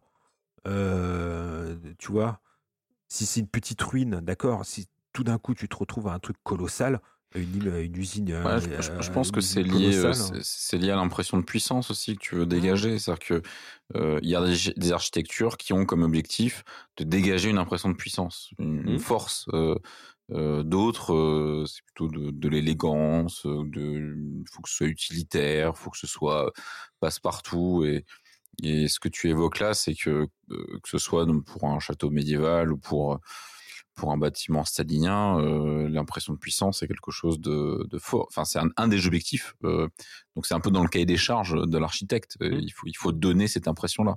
Donc, c'est ça, je pense, qui te, qui te frappe. c'est c'est se sentir écrasé par quelque chose plutôt que écrasé ou élevé d'ailleurs, parce que on peut passer aux, cathédrales gothiques. Hein, tu es à la fois écrasé parce que parce que t'as as le plafond qui est si haut que que tu te sens écrasé par par voilà quoi. Et en même temps tu te sens élevé quoi. C'est très très étrange hein, le sentiment qu'on a dans une cathédrale gothique hein, c'est euh, euh, on ne ressent pas la même chose dans une cathédrale dans une dans une église romane hein, euh, il y a eu une année pendant 15 jours 3 semaines j'ai j'ai j'ai visité des, des petites églises romanes euh, beaucoup, beaucoup, beaucoup, mais toutes petites, hein, euh, des choses qui étaient quasiment abandonnées euh, au fin fond de, de la campagne, et, et c'était c'est vraiment un sentiment très très particulier quoi le, oui je crois que l'architecture nous parle hein, l'architecture nous fait quelque chose du moins l'architecture l'architecture réussit quoi si je peux dire hein. euh, quand on rentre dans un pavillon on ne ressent rien euh, quand on rentre dans une administration euh, euh, française, on ne, on ne ressent rien au niveau. Enfin, si, mais bon, c'est c'est pas c'est pas positif, on va dire. Un certain ennui et du dégoût, ouais. Ouais, c'est ça, ouais, c'est c'est pas l'architecture moderne. Enfin là, ça nous fait un petit peu glisser, mais ne ne disant rien, ne voulant rien dire, ou du moins si veut, veut dire beaucoup de choses mais n'arrive à rien dire, euh, ne peut pas laisser de ruine. Hein, je veux dire. Euh... mais à, contrario, est-ce qu'une ruine ne mettrait pas en valeur ou ne donnerait pas une valeur à une chose qui n'en a pas? Je suis pas persuadé. Non, mais c'est pas persuadé. C'est une question. Rigole dit que oui quelque part puisqu'il dit que que la mmh. ruine euh, mmh. euh, peut être sanctionnée par l'ancienneté. Ouais, ouais. Hein. Mais euh, je, je, pense que le, le, le, bâti, enfin, le bâtiment en ruine, ne, je pense que la ruine peut multiplier l'intérêt du bâtiment, hein, euh, mais ne peut pas lui en donner s'il n'en a pas. Voilà. Il y a, y a, y quelque chose. archéologique, hein, bien sûr. Ouais. Il, y a, il y a un point qu'on n'a pas évoqué encore, c'est euh, dans la ruine, le fait que la nature ait repris en partie ses droits lui donne une esthétique particulière qui peut la rendre justement plus plus appréciable. Euh, Mmh. euh, euh, si, si on prend euh, les pyramides, les pyramides telles qu'on les voit aujourd'hui n'ont rien à voir avec celles qui, que les Égyptiens auraient pu constater, puisqu'il y avait un mortier en fait qui les lissait complètement. Oui, oui, oui. Et Ouais, ça, c'est pas tellement la nature. Il n'y a pas d'arbre dessus quand même. non, mais le désert. Mais Ouais, par ouais, contre, la- la- la- le- le- le- l'érosion du désert, la couleur du désert fait que les- enfin, tout cela donne une impression que Hmm. les pyramides ont toujours été là et font partie du paysage. Et Hmm. un château, un beau château en ruine, enlacé dans le lierre, Hmm, avec des arbres au milieu de la pierre, etc., etc., avec la mousse sur les euh, sur sur sur euh, au sol, Mais t'es un Ça petit donne peu une impression- toi, en fait. hein T'es un petit peu romantique, en fait. Oui, non mais non mais c'est non parce que j'évoquais ça parce que euh, tu parlais de, de, de la ruine d'un bâtiment quelconque qui devient belle, enfin c'est qui, qui qui son son son son devenir de ruine euh, le révèle en fait une beauté qui qui, n'aurait pas existé euh, dans le bâtiment euh, initialement. Donc C'est pas ce que je dis, pense- c'est ce que Cyril dit, je pense. oui, non mais je- moi je reprends le truc au bon en disant c'est ce peut-être dit, cette dit Cyril a raison. c'est peut-être cet ancrage dans le dans, dans, dans son dans son écosystème naturel, dans cette espèce de, de fusion entre le- l'érosion naturelle euh, de la pluie, euh, la Mhm. végétation, hein, qui, qui, qui donne ces- qui peuvent donner cette impression-là. Euh, Oui, je pense à, je pense au Piranèse, par exemple. Oui, évidemment. Le Piranèse euh, n'a pas seulement fait les carcéries, évidemment, il a fait euh, aussi beaucoup de gravures de, de, de, de ruines, hein, de, euh, et il les a toujours mises en scène. C'est intéressant, ça. Il rajoute des personnages. Et il met toujours bien en évidence la nature qui a, qui a repris ses droits. Hein. Euh, le Piranèse, pour euh, c'est un, un graveur du XVIIIe siècle, graveur italien, graveur romain, euh, qui est connu en général plutôt pour ses prisons. Il a fait des gravures de prisons imaginaires, enfin peu importe.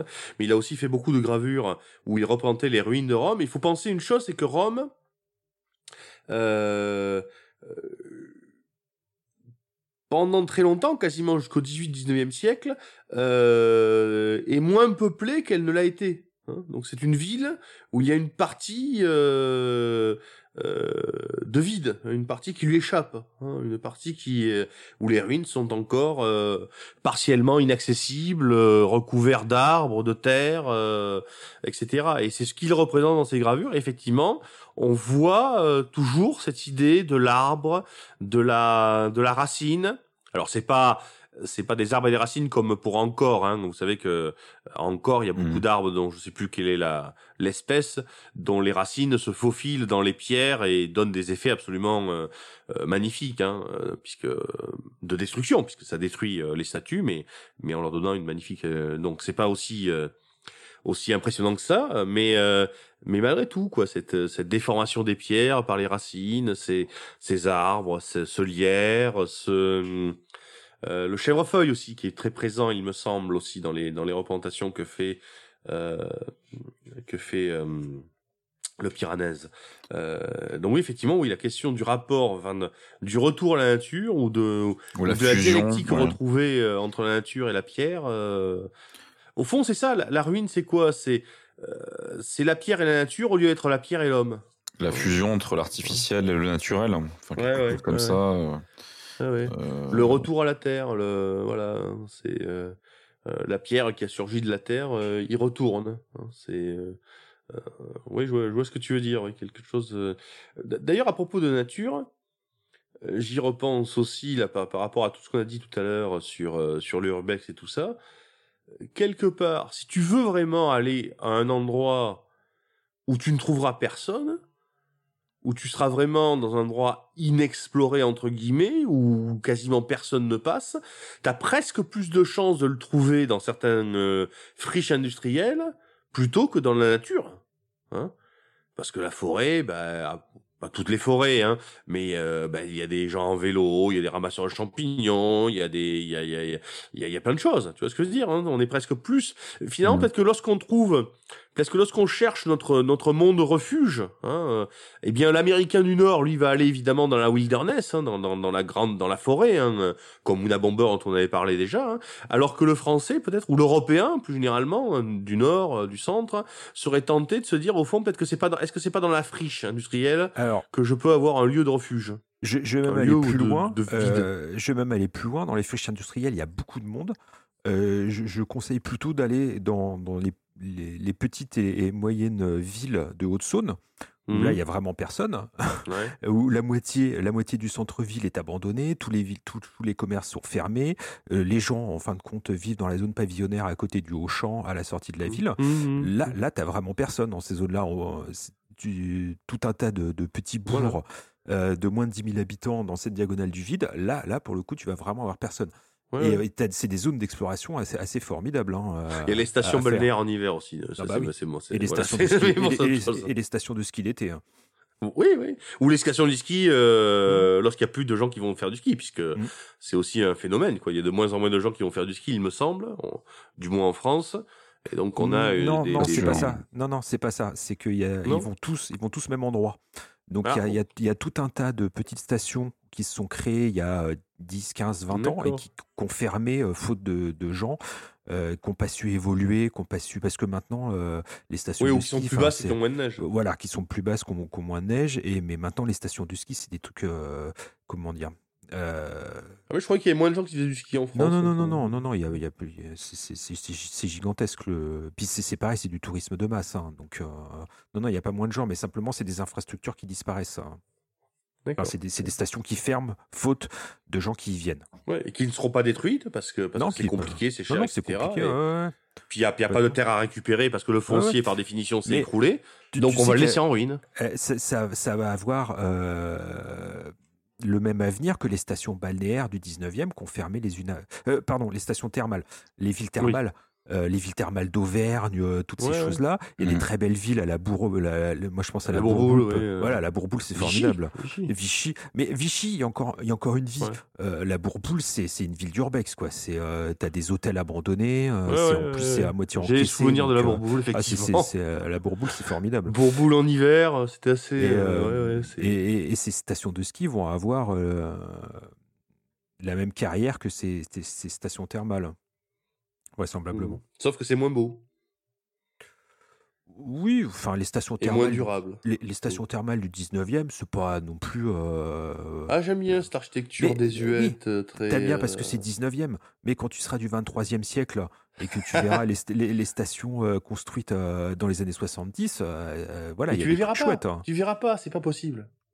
Si, parce qu'avec le réchauffement climatique, elles vont pas. Non, c'est pas possible. Le- matériellement, euh, les, Non, tout ce qui a été construit dans les années euh, 60-70 Oui, ne te fait pas d'illusion. Soit, Si c'est pas entretenu, dans 50 matériellement, ans, les c'est par merdes, les merdes du, les merdes du 19e aussi, elles vont disparaître. Les trucs Oui, en mais stuc elles les sont en encore et debout, elles, ça, elles oui. mettront plus longtemps. Ouais, ouais, ouais. Oui, oui, oui. Non, non, mais c'est euh, un pavillon aujourd'hui, ça dure 50 ans. Hein. Enfin, je veux dire, le problème c'est qu'encore une fois, euh, il faudra attendre euh, dans 50 ans pour voir le résultat. Mais euh, mais euh, faut pas se faire d'illusions quoi. Quand on construit un pavillon aujourd'hui, le pavillon n'est pas fait pour durer un siècle, Hmm. même s'il est entretenu. Hein. Il est pas fait, je veux dire, euh, matériellement, euh, euh, la, la- la qualité des, des briques ou des parpaings, la oui, qualité euh, euh, du mortier, euh, la qualité des, des, des, des, des- de l'installation électrique et tout ça, font qu'au bout d'un moment, l'entretien coûtera plus cher, euh, ou la rénovation coûtera plus cher finalement, que le départ. Hmm. C'est le devenir Ikea du monde. Ouais, Oui, ouais, oui. mais le, mais le, le- le- oui. enfin, euh, hein. et là, tu auras de la production de ruines industrielles. hein. Enfin, de ruines industrielles. euh, La production industrielle de ruines, pardon. Euh, Oui, mais des ruines éphémères. Ouais, des, mais des ruines effectivement qui, qui sont appelées euh, Ouais. parce que parce qu'un pavillon c'est c'est encore une fois euh, un pavillon pas entretenu euh, c'est c'est euh, c'est c'est un phénomène que je connais un petit peu parce que dans ma région il y a, y a, il y a eu euh, y a eu un boom de, de construction de pavillons et il y en a beaucoup où les gens n'ont pas eu les moyens de de payer euh, jusqu'au bout et donc euh, ils sont euh, ils sont ils ont les la, la, la- toiture les ouvertures et tout ça ils sont ils sont quasiment viables quoi mais ils ont pas été tout à fait finis ils sont à l'abandon et au bout de deux ans, trois ans, ben faut, il y a plus rien à récupérer. Hmm. Il y a plus rien à récupérer. Sauf que les démonter pour récupérer le, le terrain, ça coûte très cher.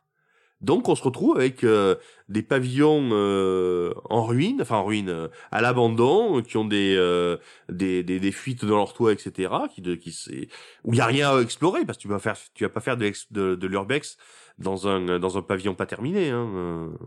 Oh, me sous-estime pas. mais, Mais Hein tu peux faire caca par contre. Voilà, tu peux Ah faire oui. caca, oui. Ah bah, Ça c'est ça, possible. Voilà, comme dans un bunker. Bien, euh, on a parlé de, de beaucoup de choses et on aurait pu parler Dans le désordre. Ouais, ouais, mais il n'y a pas d'ordre. Un peu dans le chaos comme d'habitude. Hein. C'est la vie, Bah c'est normal. Euh, on a On n'a failli. pas re- insisté, je crois, assez sur la, la dimension philosophique de la ruine, quoi. Euh, Cette, cette ruine dialectique qui nous permet de passer, de penser la finitude et tout ça, quoi. Enfin. Euh, ouais, si, on en a parlé avec mais- différentes explications, mais moi je pense qu'il y a beaucoup de. Enfin, il y a, il y a l'aspect finitude, euh, mais il y a aussi l'ego. Il, y a- il y a aussi le fait de dire je suis vivant au milieu de la ruine, euh, donc ouais, euh, oui, ouais, je sais pas. je, pense euh, autour de moi c'est un monde mort, euh, donc je suis vivant. Enfin, je, je, je sais pas. Je pense Ouais, que mais là, les- c'est- du raisonnement très très moderne, quoi. Enfin, peut-être. Mais je pense que justement, au contraire, les, les modernes euh, ne pensent pas, pensent moins à la mort que euh, un romantique euh, du 19e ou du 18e siècle. euh. Oui, mais le, le, le romantique ou l'homme du XVIIIe siècle ne voit pas la ruine comme étant une sorte de truc, de truc du genre euh, putain ils sont ils ont ils ont tous morts, moi je suis encore vivant, youpi tagada, j'ai gagné. Euh, c'est pas comme ça qu'ils le vivent quoi. C'est plutôt comme étant oui, euh, j'ai employé le terme memento mori, c'est ça, c'est c'est euh, souviens-toi que tu vas mourir. Hein. C'est c'est pas du tout euh, quelque chose de Donc en mais fin de compte, on mais c'est un souviens-toi que tu vas mourir et que tu vas laisser quelque chose derrière toi, quoi. Parce que la ruine n'est pas forcément. euh, euh, dire, quand, quand tu te dis, euh, j'ai face à moi quelque chose qui a été assemblé par des hommes il y a cinq siècles, il y a dix siècles, il y a, il y a 1000 ans, il y a dix mille ans, enfin dix mille ans non, il y a cinq mille ans ou, ou quatre mille ans, euh, ben, c'est- quelque part, c'est. Ben, tu te dis euh, que, que, que l'homme est grand, parfois. hein, euh, euh, que que même mort, même oublié, eh bien, euh, il laisse quelque chose derrière lui, quoi.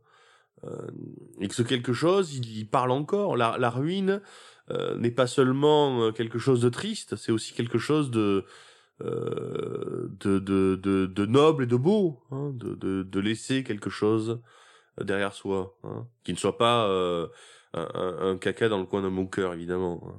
Euh, c'est ouais il y a quand même quelque chose de, de, de grand quoi là dedans hein. les romains sont grands parce que parce que leurs ruines sont belles hein. Les, les, les, les peuples qui n'ont pas laissé de ruines sont moins grands non pas dans l'absolu j'en sais rien mais par rapport à nous c'est évident par rapport à nous c'est évident Cyril, Non, j'ai rien à rajouter. J'étais en train de penser à ces peuples qui n'ont rien laissé, qui te remercient. hein. Je pensais aux Amérindiens, par exemple. c'est vrai, c'est vrai. Ouais, mais c'est mais oui mais Ah, mais attention attends, attention il y a énormément de ruines amérindiennes je parle pas des mésoaméricains euh, les Mhm. aztèques etc bien sûr hein. mais même dans le nord de l'Amérique euh, on a il y a des villes euh, en Floride des, des, des villes indiennes il y a toute une archéologie qui est en train d'être faite aujourd'hui autour des Indiens qui et on trouve des choses hein. mais attention quand je dis qu'il euh, c'est c'est pas un jugement de valeur je veux dire par là c'est pas c'est pas ça la question quoi mais euh, mais t'as beau le tourner comme tu veux, quand t'es un Européen, euh, les ruines romaines, euh, c'est quelque chose qui, qui, qui est important pour toi. Hein, c'est, c'est, Mhm. Ouais, je suis d'accord. euh, Mais voilà, quand t'es un, Enfin, un aborigène, tu t'en fous un peu. hein. bah oui, hein, c'est. Oui, non, non, mais voilà. Oui. Mais déjà, nous avons un regard sur c'est-à-dire que nous avons un regard sur le temps, Mhm. alors que l'aborigène n'a pas de regard Oui, sur le temps. Oui, l'aborigène n'a- pas de regard sur le temps. Ça, je suis entièrement d'accord avec toi. c'est, euh, ce qui est une qualité ou un défaut, comme on voudra, mais Mhm. enfin, en tout cas, Mais c'est comme euh, ça qu'il est. ouais. Ouais, ouais, c'est, il y a autre chose, quoi. Voilà. C'est c'est bien parce qu'en plus, l'aborigène, ça va faire le lien avec notre prochain sujet. Mais euh, c'est pas. Voilà. Qui est Ah, je vais le découvrir en même temps. Quel est le Bah non, prochain Attends, et sujet c'est, un rapport avec le prochain Attends, putain, Ouais, ça fait plaisir les, les réunions de travail qu'on fait euh, sur le feu. Non, non, mais attends, attends, attends, attends, qu'est-ce que tu racontes là Bah, sur le feu. Ah, Ah, voilà. sur le Ah mois ouais. prochain. Bah ouais, sur le pyrocène qu'on va faire le mois prochain. Tiens, je vais parler de l'eau d'ailleurs, la semaine prochaine. Bien. Bon, ben on va s'arrêter là. Euh, Bonne soirée à vous deux. Ciao. On va fermer, euh, on va fermer le rideau. Et puis, euh, re bonne année à tout le monde. Euh, meilleurs vœux. On recommence une année SDX. Finalement, mais euh, c'est on fête la première année. Ouais. Là, comme Ouais, ça, là, juste en se le disant. Parce que bon, là, on est la saison 2 et est commencé à la rentrée, mais, mais, mais en vrai, euh, on, on est plus en train de, de passer le cap de, de la première année du podcast. Donc, c'est plutôt chouette. Euh, une année de survie, euh, un podcast toujours pas en ruine. Donc, on continue et puis on vous dit euh, au mois prochain. Merci beaucoup, messieurs. Et n'oubliez pas, Le monde change.